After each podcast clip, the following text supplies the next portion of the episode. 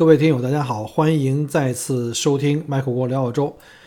呃，今天这个节目呢，就跟网上节目不太一样，我们呃不会讲太多关于旅行，甚至澳洲生活的一些经历的分享。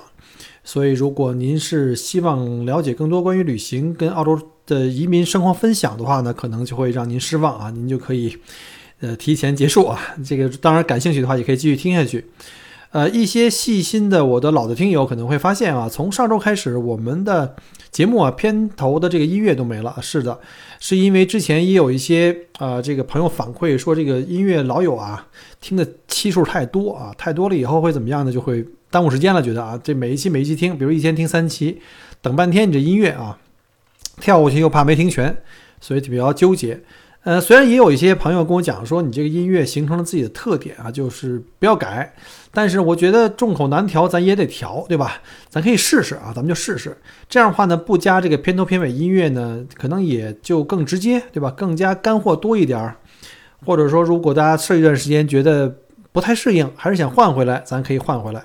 或者是说，要是对那个音乐听腻了哈，咱们或者以后呢，可以每期的音乐不一样，我就是从我这这个音乐库里面啊。每次随机调几个音乐出来，然后呢，找一些比较配合我这主题或心情的。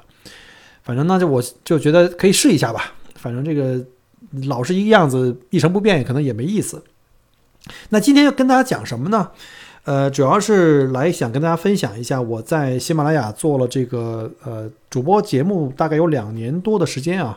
我是一八年两月份到现在是两年半吧，差不多。啊，对，现在是六月中了。呃，基本上呢，也是从今年疫情开始，澳洲封关，现在已经在家失业四个月了哈。呃，也有很多听友专门来问候，就是现在这个生意不好做，因为旅游都停了嘛。呃，这个还说让我要坚持住，大家一定放心啊，没问题。小郭现在吃喝还不用发愁，因为澳洲政府呢还是蛮关心这个澳洲人民。我从四月份开始。就开始申请这个 Job Keeper，就是我们的一个失业补助金啊。夫妻两个人大概一个月可以拿到六千块澳币的样子，大概嗯三万人民币。其实生活的话是没问题的，对吧？首先呢，想利用这机会啊，先呃感谢所有曾经收听过我的节目和支持过我的这些好朋友们，还有就是也感谢一下平台啊，喜马拉雅平台，呃，从开始到现在给我的一致的这个支持。呃，如果没有你们大家的这个支持的话，我估计我坚持不了这么久，甚至我可能都讲不到这么一期啊。我曾经没有想到过说我能坚持讲一百期啊，现在看来已经都一百七十多期，对吧？啊，虽然之前也有也有若干期下架哈，包括大家可能知道前两期又下架了，这个不能讨论时政啊。还有的原因就是，其实平台已经放了在线上放了一星期了，因为有人投诉啊，这个投诉的人我也不知道怎么想的。稍后再聊吧。所以呢，要没有你们的大部分人的这个支持的话，那我是没办法坚持到这么长时间。嗯，我没想过自己会 能超过一百期的这个这个，甚至都马上要接近二百期啊。所以非常非常感谢。其实啊，我本身跟大家一模一样啊，就是我最早的时候呢，因为是也是喜马拉雅的早期的听众吧。最开始我听喜马拉雅呢，主要是听这个罗振宇的逻辑思维，大家可能有很多听友都听过哈。然后后来呢，又听这个高晓松老师的这个小说，啊，再有呢，把这小说全听完了以后呢，就开始听这个马未都啊马老师的这个官复都督，大家可能有听过啊。如果你没听过啊，我就在这儿节目里顺便呢，给上述三位我特别喜欢的这个主播。也算做过广告啊。罗振宇的这个逻辑思维应该讲到一段时间之后呢，就离开了这个平台，离开了这个喜马拉雅平台，自己呢就独立成立了一个品牌，叫做得到啊，主要是做这个知识付费分享啊这类的卖书这样的。那高晓松老师大家都很熟悉了哈，著名的这个音乐制作制作人啊，现在这个负责这个阿里阿里文娱的这方面的这个工作。然后呢，我一直在看他的这个小说，最后节目讲完了，没得可听，又开始去追这个马未都。可能这两位都是北京的，然后呢，我听起来这个语音呢的口音特别亲切啊，尤其是听马老师讲这官府都督，简直哎呀，就回到了那个老北京南城啊，在这个这南城听那些什么在大碗茶里听相声啊，听听评书的感觉非常有意思，而且还学到了很多知识啊，包括像高老师也是哈，这个游历世界有很多的这个。知识和这个历史啊、人文的一些分享。所以呢，在那段时间，我特别喜欢听喜马拉雅，基本上是我在在家以外，就是我每天那时候出去带团啊、开车，包括接送小孩，在路上都是在听喜马拉雅，等于陪我度过了好多年的时间。我记得好像最开始我应该是在一四年以前吧就开始听。然后呢，再往后就是又，呃，听完上述那些老师的节目以后呢，又开始听一些，我想看看，哎，呃，我们的同行们有没有专门在喜马拉雅里面讲旅行的，所以就开始搜全世界各国的旅行的这个方面的这个主播。当时澳洲还没有哈，当时我就听的看那个喜马拉雅排名比较靠前的几位，像什么。啊，当时的一个主播叫做不傻李不傻，他的专辑叫不傻在欧洲啊，现在改名字了哈，现在 rebranding 可能有一些商业的一些运作，现在叫不傻说，然后也是多平台运作。然后他也是北京人，然后呢在德国读书嘛，后来在德国工作，然后也是我的旅游同行，我就一直听他的讲欧洲的那些带团的经历，也是蛮有趣的啊。这个北京人说话也有意思，然后听起来特别亲切。然后同时呢，我还听了一个另外讲加拿大方向的，可能我的听友有很多也听过他的节目哈，叫做闲话加拿大啊。这个主播呢叫小新，然后呢他专门讲他移民加拿大的一些经历和分享啊。也是蛮有意思的。我觉得这种分享节目的话呢，呃，其实把自己的生活、真实生活表现出来的话呢，其实听众非常非常愿意听啊。虽然咱不是什么大腕儿哈，跟什么罗老师啊、这个高晓松啊，或者是这个马未都啊，这个比起来，我们都差得太远。但是这种普通人分享自己的生活，分享自己平时的这个工作和自己眼睛看到的世界，也是特别有意思的一件事情。所以呢，我当时就想，哎。我说这个像李不傻、小新都可以做这个分享，那我在澳洲哈，澳洲方向的旅行的这方面还没有人做，我要不要去分享一下？那时候自己也在做旅行哈，也有很多这个关于在澳洲旅行的一些心得体会或者是路线的一些攻略，也想通过这种方式可以传播出去。因为之前我自己做了一个旅行服务的公众号，但是我们知道哈，呃，随着这个互联网的发展，很多的这个。这个这个趋势在发生变化。以前最开始公众号出来的时候都非常的热门，对吧？大家伙儿还愿意看你的这个分享，文字啊、图片都很很精彩。但是后来呢，人没有时间那么长时间盯在屏幕屏幕前面去看手机、看文字、看图片，就开始了现在的这个听声音，对吧？因为开车的时候可以去听，甚至睡觉的时候可以听，甚至上厕所的时候都可以听。那现在可能就是更多的这个信息呢，在视频里传在传送啊，因为视频的信息密度更高嘛。啊，这就以后再讲。所以呢，在受到这个启发之后呢，我就准备尝试在喜马拉雅开始分享自己的一些经验、旅行经验啊，或者是呃行程的一些攻略。呃，但是 前前后后也拖了很长时间，就是有点这个拖延症啊，拖延症，这没别的毛病，就是拖延。当时从一七年开始，一七年应该是过了冬天吧，进入到暑假了已经。然后，但是一直因因为忙，或者是自己觉得有点别扭，觉得自己听自己声音很别扭啊，就一直没有做。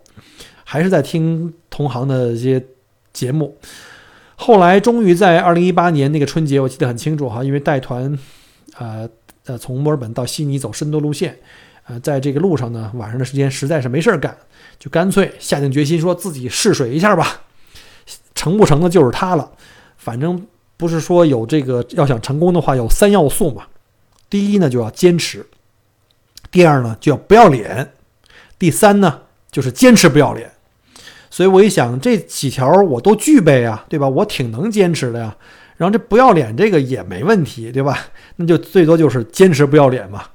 所以呢，我就从那时候开始录了自己第一期的节目啊。大家可能如果是从第一期正向听过来的话，可能会听出来当时那时候的声音还是很紧张的，尤其是第一期。你知道第一期可能我记得才五六分钟吧，啊，时间很短。但是我录了大概有十遍左右啊，录完了一遍，听一遍，哎，不满意，删掉重来。我在酒酒店里溜溜达来溜溜达去，大概一晚上，终于出了推出了第一期啊。当时是特别简陋啊，用着手机加上那个耳机麦克风，所以音质也不好。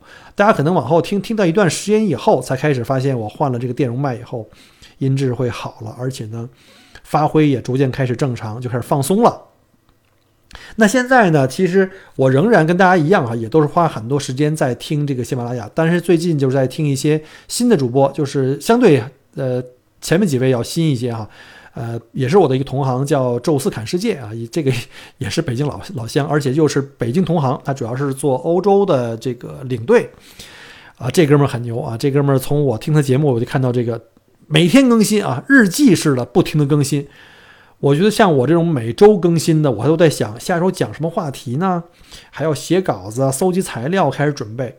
像这哥们儿每天更新，我真的是服了他了啊！前几天刚听完了他的第一千期啊，大家想一想，一千期啊，我想想都不可能，一千期我估计我可能讲到退休都讲不完啊，除非我这个一一周变成一周三更四更啊。所以还是那句话，要坚持。而且呢，你坚持一段时间以后，慢慢形成了自己的个人的一个特点啊。有的时候特点呢不一定是好或者是坏，因为你的特点就是你自己的，别人学不来的啊，别人也没法抢走的。而总会有人喜欢你这方面的特点啊。比如说我的特点就是语速快啊。当时我还觉得，我听别人的说话都特着急，我这都得放。有的主播讲的太慢，我都得放一点五倍，甚至更快去放。那我不知道各位听我讲话是不是特累啊？今天我是刻意着让自己讲慢一点，你可能觉得有点跟平时不一样。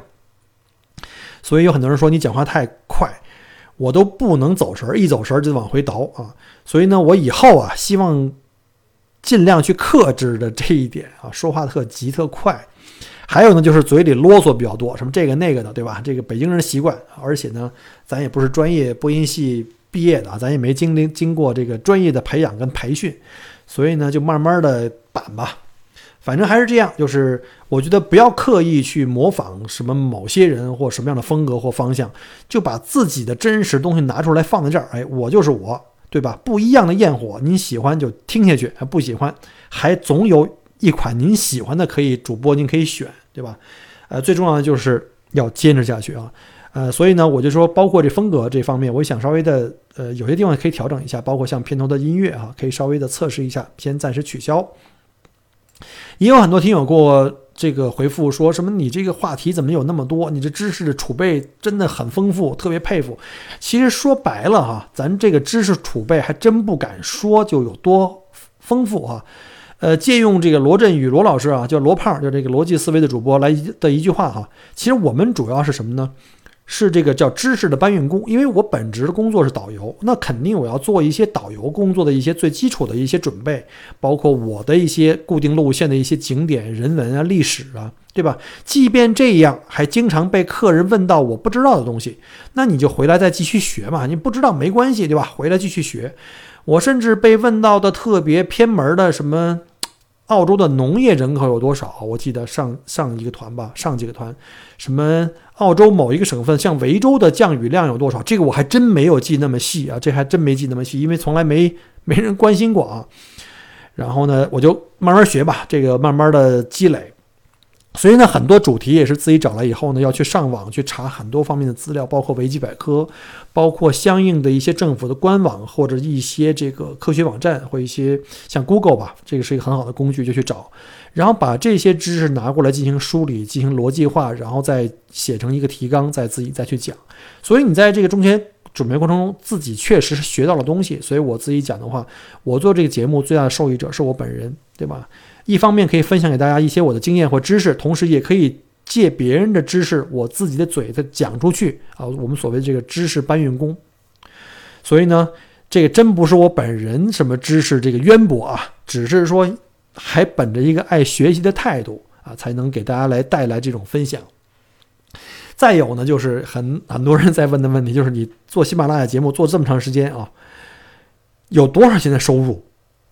呃，坦白讲，我反复反复讲，但是有很多人还会在问，就是私信问我在节目里留言说你这个能挣多少钱呀？这个那个的。首先啊，我不是机构，你看到喜马拉雅里面有很多平台，它的就很多的这个节目的这个频道啊，是机构在做。那机构的话，就肯定会有盈利的目标嘛，他肯定比如说要把这流量做大，然后拉来他的广告，或者跟平台来分享广告。但我是纯个人啊，从你看到的这个节目，不管从题目的选择，包括去资料搜集、整理、录音、发稿，都是我一个人进行啊。偶尔我老婆也会来帮忙，帮我出一些稿子或一些话题。但是呢，这就不属于机构了，那更不是大 V 了。大 V 后面可能有很多的这个团队。帮那些写稿子，不可能自己去搞的。而且呢，说实话，讲澳洲方向的旅行呢，在全世界来讲，或者说在这个喜马拉雅平台上来看的话，并不是一个热门方向啊。大家可以看一下，一说目的地旅行的话，基本上欧美都是非常非常热门的，因为什么呢？这是最大量的流量。另外一个呢，就是日韩啊，尤其像日本，因为中国人去的比较多啊。之前我举过一个数字哈，一八年我们从啊中国方向来到澳洲的旅游的人数才一百四十五万人。啊！但是我们知道，同年从中国去日本的有多少人呢？有六百万啊，四倍还拐弯儿。所以呢，澳洲的方向在整个喜马拉雅平台里面的话呢，是一个非常小众的、很窄的，所以流量不是很大。就算把我累死的话，也不可能把它所谓做成这种网红大 V 啊，这个不太可能。所以是比较窄的。那直接收入没有的话，其实。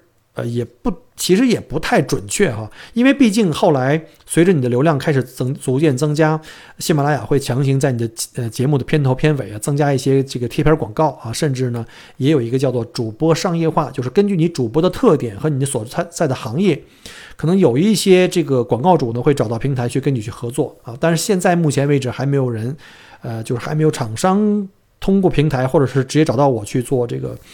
呃，品牌的这种这种，他们有几种了，什么像软广告哈，还有像这种什么就是定制广告，就是你还有叫冠名广告，就是你这个名字，比如说怎么什么什么某某某某厂品牌的冠名赞助这期节目，这种冠名。还有就是软广告，就是我们要写一篇专门给他写一篇定制的一些文稿，但是现在目前都没有啊，所以这方面的收入基本上就是零。那贴片广告我看了一下。呃，最开始的时候没有人给你贴片，因为你没有流量嘛。后来你开始有流量，尤其是在今年，在今年初吧，两月份的时候，就是在我刚刚失业前后那段时间，呃，喜马拉雅就就跟我邀请我成为他们的这个所谓的喜马拉雅认证主播啊。大家不要一听这个喜马拉雅认证主播加 V 了啊就很牛，其实跟你没加 V 之前没啥区别啊。收入还是没有，只不过人家给你可能多贴点片儿啊。我刚才看了一下，查了一下，我截止到今天啊，六月十二号，今天的这个广告收入，贴片广告收入到目前为止是十二块七毛九，嗯，十二块七毛九，大家可以听听啊。所以呢，这个就不太指望了。两年多的这个坚持的结果，说实话呢，最大的收获就是喜马拉雅平台给我的这个认证主播呢，其实对我一种肯定。其实更多的给我呢。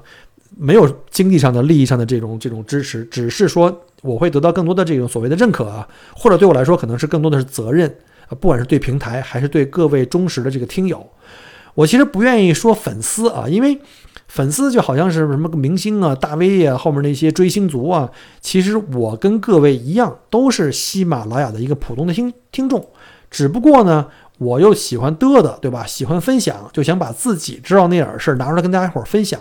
所以呢，我更喜欢呢跟大家叫听友啊。这个也是当年这个逻辑思维罗胖也这么提过这个这个概念。所以听友的话，就大家是一个平着的概念哈，并不是粉丝啊。您愿意听我节目，我觉得是因为我们的这个价值观比较接近啊，我们的这个灵魂碰撞呢比较有共鸣。所以呢，就是也感谢各位的这个忠实的听友们，呃。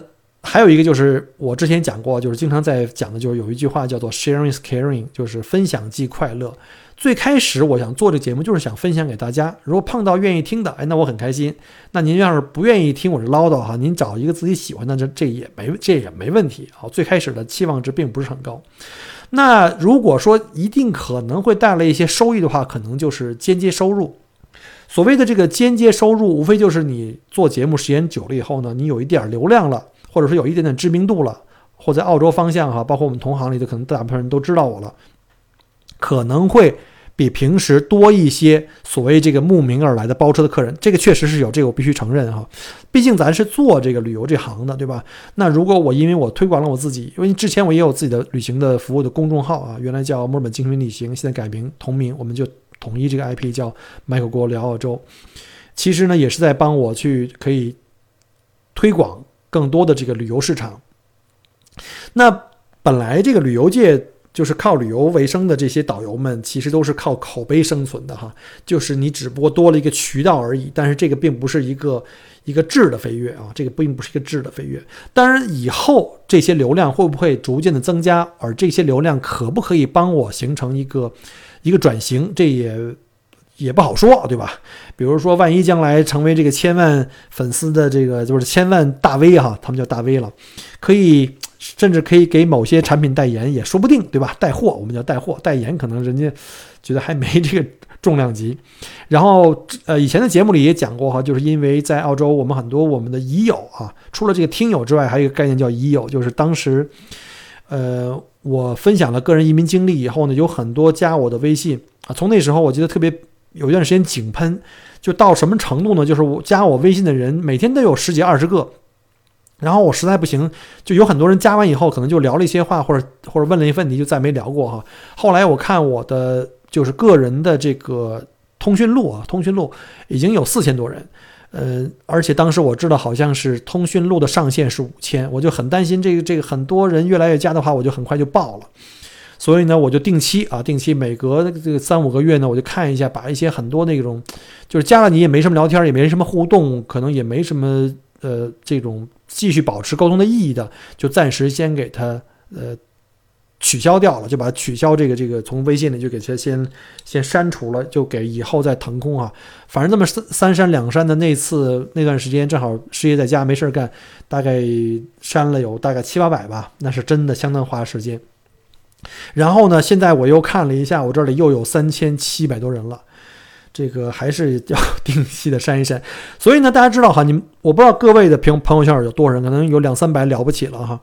啊，当然，这个东西并不是说朋友圈里的朋友很多。我们知道很多人我并不认识，并没见过。可能有很多人听过我的节目，听我唠叨了一百多期以后，觉得这个声音很熟悉。包括前一个星期我们搞这个墨尔本的这个这个呃，就是这个投资移民的这个分享会，很多我们的听友和益友从来没见过面啊，可能在微信聊了很久，第一次见面，见到面一见面，哎呀，你怎么才来呀？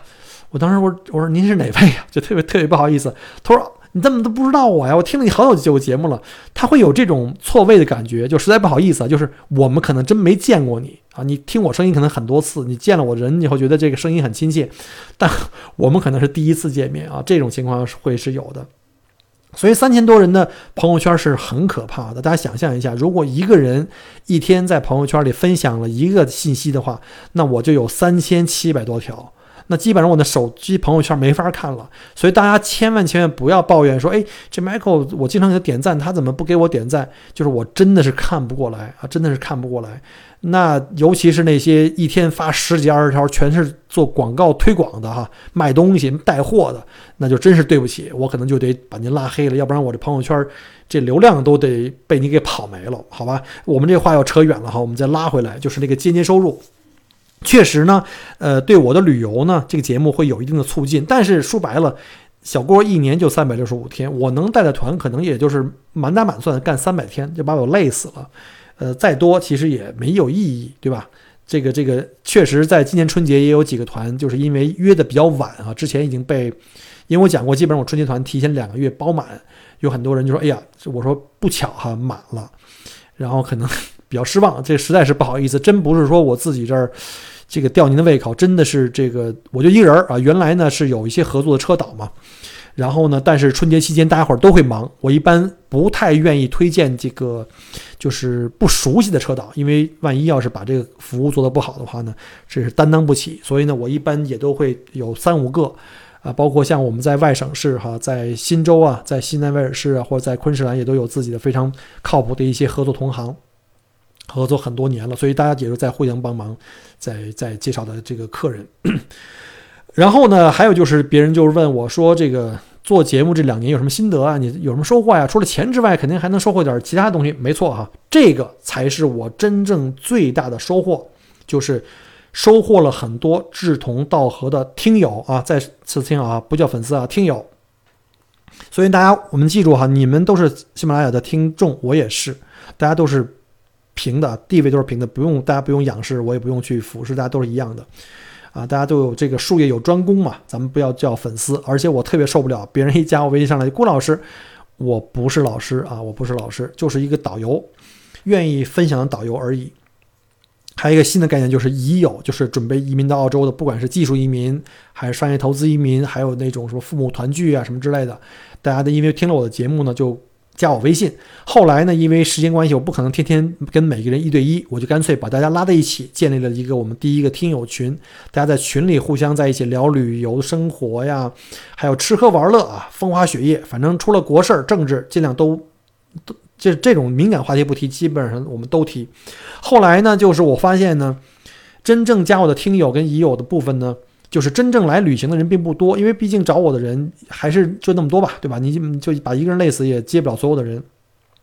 其实大家更愿意是因为因我分享这幺六三的这个移民经历，把这个志同道合、有共同价值观、三观比较接近的人集合在一起，然后呢，我们开始是有了这个已友群，而已友群他们在群里边的话，这种互动，因为每个人都有自己的经验跟这个生活实录的分享，而不是。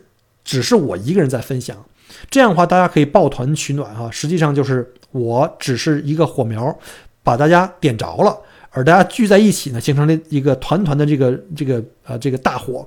这样的话呢，我们大家一起抱团取暖，才能去走得更远。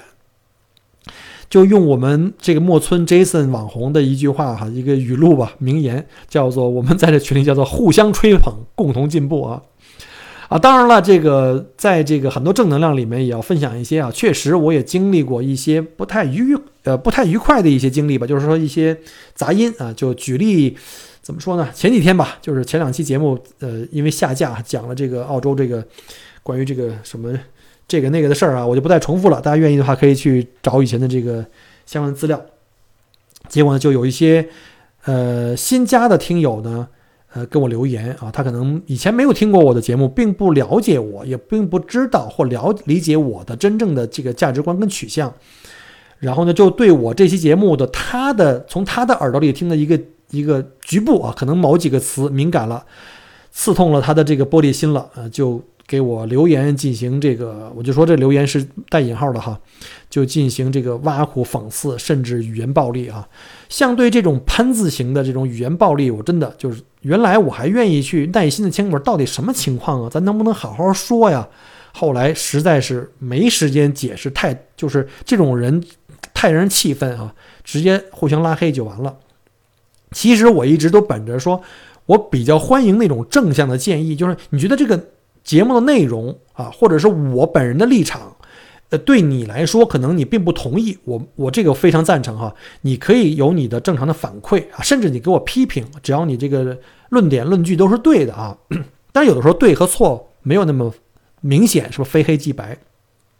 还是那句话，我抱着一个一点哈，我的价值观就是，我也许不同意你说的话的观点，但是我会捍卫你讲话的权利跟自由。这是我的最基本的底线，但是呢，我不能推崇的就是，我不能认为任何人啊，你认为自己站在所谓的道德制高点上，就可以企图统一别人的思想跟价值观。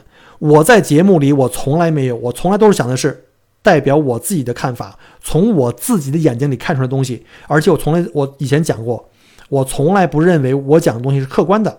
只要从我嘴里出来就是主观，为什么主观呢？是他从我的价值观里出来的，是根据我的判断，是根据我的人生经历和我的这个阅历，对吧？和我的道德观来一个主观判断。你可以多听听别人的，对吧？你认为谁对的，可以去点赞；认为我不对的，拉黑就好了。每个人都有自己不同的教育啊、人生经历啊、视角，甚至是对这个世界的认知水平。我们能够求同这个求这个。叫什么？求同存异是最好了，对吧？不用去攻击别人，甚至是谩骂。你你你，与其这样浪费自己的感情，你不如就互道一声不要再见了，对吧？然后就相忘于江湖就得了，就就不要给大家添堵。所以呢，如果您听了我的节目，觉得哎还有点意思，对吧？这个人没什么水平，但还有点意思，还挺真诚的。也许有的地方呢，我并不同意，可能甚至偏颇，没问题，那是他自己的阅历的原因。如果你实在看我难受，直接把我拉黑啊！再不行，我我您您那个先麻烦，那我来。那如果您觉得我的节目还可以，愿意听，点个赞，或者回一个回复一下，或者觉得挺有意思的，觉得分享出去可能也想给别人看到，那就麻烦你给分个享，没问题。大家不用说，因为跟你的观点不同，就一定要统一别人的思想，一定要把别人给给踩扁，这个没有意义。然后呢，再说一下，就是对未来几年啊，原来我就说，给自己计划都是叫五年的这个。就是下一个五年计划啊，但实际上现在看来，尤其在互联网发展和现在，尤其在最近一两年吧，国际的局势哈，呃，各种的这种商业环境变化都特别剧烈，尤其像这次疫情的发展，这个始料未及的这个影响，对全世界的经济、政治各方面吧。所以呢，我不敢说再说五年了，我给自己其实做了个一至三年的一个规划，小的规划哈。首先呢，第一个，继续还是把我的音频节目做好，因为这个呢是我的爱好。呃，你当你是爱好的时候，你就不会觉得累，对吧？你会觉得愿意喜欢去做。然后同时呢，我希望把音频节目呢，呃，推广的更广一点。然后呢，同时收获到更多的志同道合的一些听友的认同，吸引到更多的有趣的灵魂啊！我们有趣的灵魂在一起呢，进行这个呃碰撞。我们可以在思想层面上做碰撞。呃，同时呢，继续要做好我的本职工作，那就是做旅行地接了。因为毕竟这个疫情的影响是一个阶段的，它不可能永远这么下去，对吧？总有哪天可以这个开放国境。呃，今天看新闻，澳洲政府、澳洲那个总理已经讲过了哈，可能呃计划会在七月份呢，在国内、在境内、澳洲境内呢进行这个州和州之间的这种开放。同时呢，国际呢可能还会继续像以前一样延续这个封关，但是呢会对国际的留学生会做这个特殊的这个开放的这个。呃，政策啊，所以大家如果是在还在国内准备来澳洲读书的这帮同学们哈，你可能听到我上一个节目，但是很遗憾，现在这个节目已经被下架了哈。呃，你们的好消息也来了，就是很快，呃，会对这个留学生有一个特殊的一个政策会去提前开放啊，所以呢，大家可以这个准备好了。然后呢，这样的话，我估计留学生能来的话，那以后商贸啊，包括旅行呢，也会逐渐会开放。那毕竟这是我的收入来源的一个最主要来源嘛，是我的生活的基础啊，这个也是，呃，我最关心的。这也是为什么呢？我一直希望澳洲的这个疫情控制呢，就是尽快能够达到我们理想的一个目标。同时呢，我们一直希望，呃，中澳的这个关系呢，一直能恢复到这个以前历史上最好最高的地方哈。啊之前我讲过了哈，就再重复一遍。就莫里森政府之前因为要溯源病毒的这件事儿，我个人是非常非常反对的啊。这是在各个场所我都讲过了啊。同时呢，我也希望这个中澳的这个关系呢，能够尽快恢恢复到以前的这个状况下。这样的话呢，我们的旅游业也能够重新再回到春天啊。说实话，春天也真的是在九十月份就会来，所以呢，希望在下一个春天啊，春季的时候能够开放国境线。同时呢，我也想在做好我自己旅行，因为是我最爱的一个工作的同时呢，我也可以实现自己的这个我们叫以饭养息，对不对？我通过旅行去赚钱，然后把大部分的钱其实我花在呃，我现在消费的最大头，除了房子车之外，可能就是花在旅行。所以呢，我也跟我太太在讲说，希望在孩子长大以前，能够实现我们一起去走遍全世界的这个梦想啊。这就是未来的计划。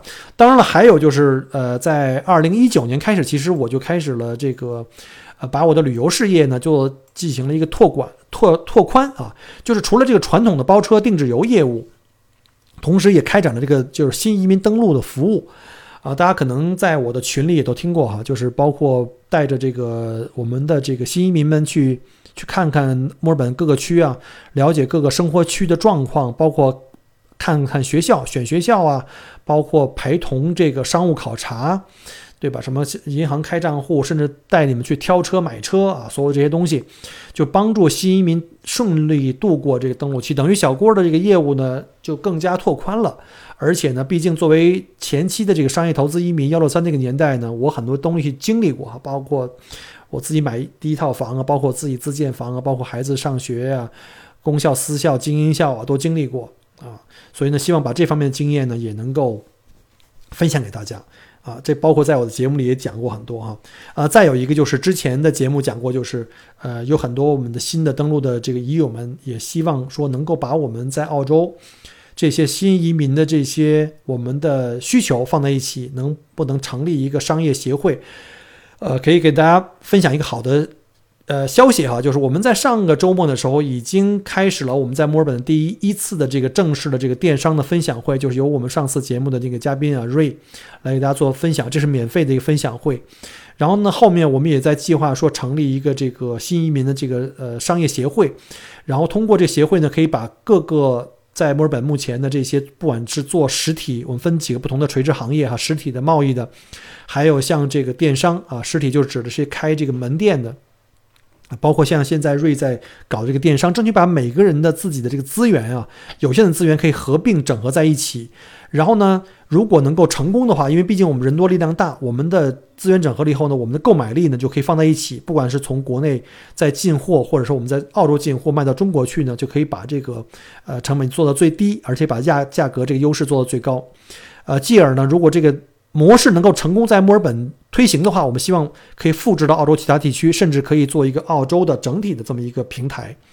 呃，我也希望能够在呃年近五十啊，实话实说，我只能在前两前两天录节目，经常给自己这个挖坑，把这个节年龄暴露了。那今天我就撕破脸皮了，无所谓了啊，年近五十还不到四十多啊，奔五。然后希望在退休以前能够呃做出点事情来，能够把自己的这个余热也发挥一下啊。还是那句话，再不折腾啊，就晚了。呃，希望呢也能够把在墨尔本这些有识之士啊，这些新移民能够聚拢在一起。不管你是幺八八还是幺三二啊，还有什么技术移民都可以，只要你有有想法啊，有这个想跟大家一起抱团取暖。然后呢，争取呢尽快打开澳洲本地市场，以及呢能够拓展回到中国市场。我们不仅仅能够帮助，希望能够帮助这些新移民顺利的登陆，拿到身份，并且呢能够把做成一个就是可以持续发展的一个商业的模式。因为毕竟我们还要生活，对吧？拿到身份只是一个短期三四年的这么一个目标，长期我们还要生活，还要把自己的在澳洲的现金流做好啊。甚至我都想好，如果要是真的发展的好的话呢，将来我们在澳洲的这个商业联盟，我们甚至可以独立开发自己的独立的品牌、产品线，甚至呢自己的电商平台。所以再次呼吁一句啊，忽悠一句就是啊，忽悠一句，对，没错，欢迎各位有识之士啊加入我们啊，或者你有什么好的办法，也帮我们献计献策。甚至有很多在国内的听友，你可能没有移民的想法，但是您可能在国内各个行业。不管您是制造业还是也好，在各方面，如果您有这方面的资源，也希望能够把你的产品或服务延伸到澳洲来，那也可以跟我们进行讨论啊。现在我们商会已经开始逐渐成立这个雏形，我们很快就会把这个商业公司给注册呃建立起来。好，那我们再讲回这句话，刚开始啊，这个节目刚开始就是就是来讲这个过去两年做节目的一些心得和体会。然后呢，再借这个机会呢，再次感谢喜马拉雅平台啊，以及各位听友，大家一如既往对 Michael 的支持跟鼓励，非常非常感谢。让我们在未来一同成长，然后一起见证新时代的到来。未来因你而来。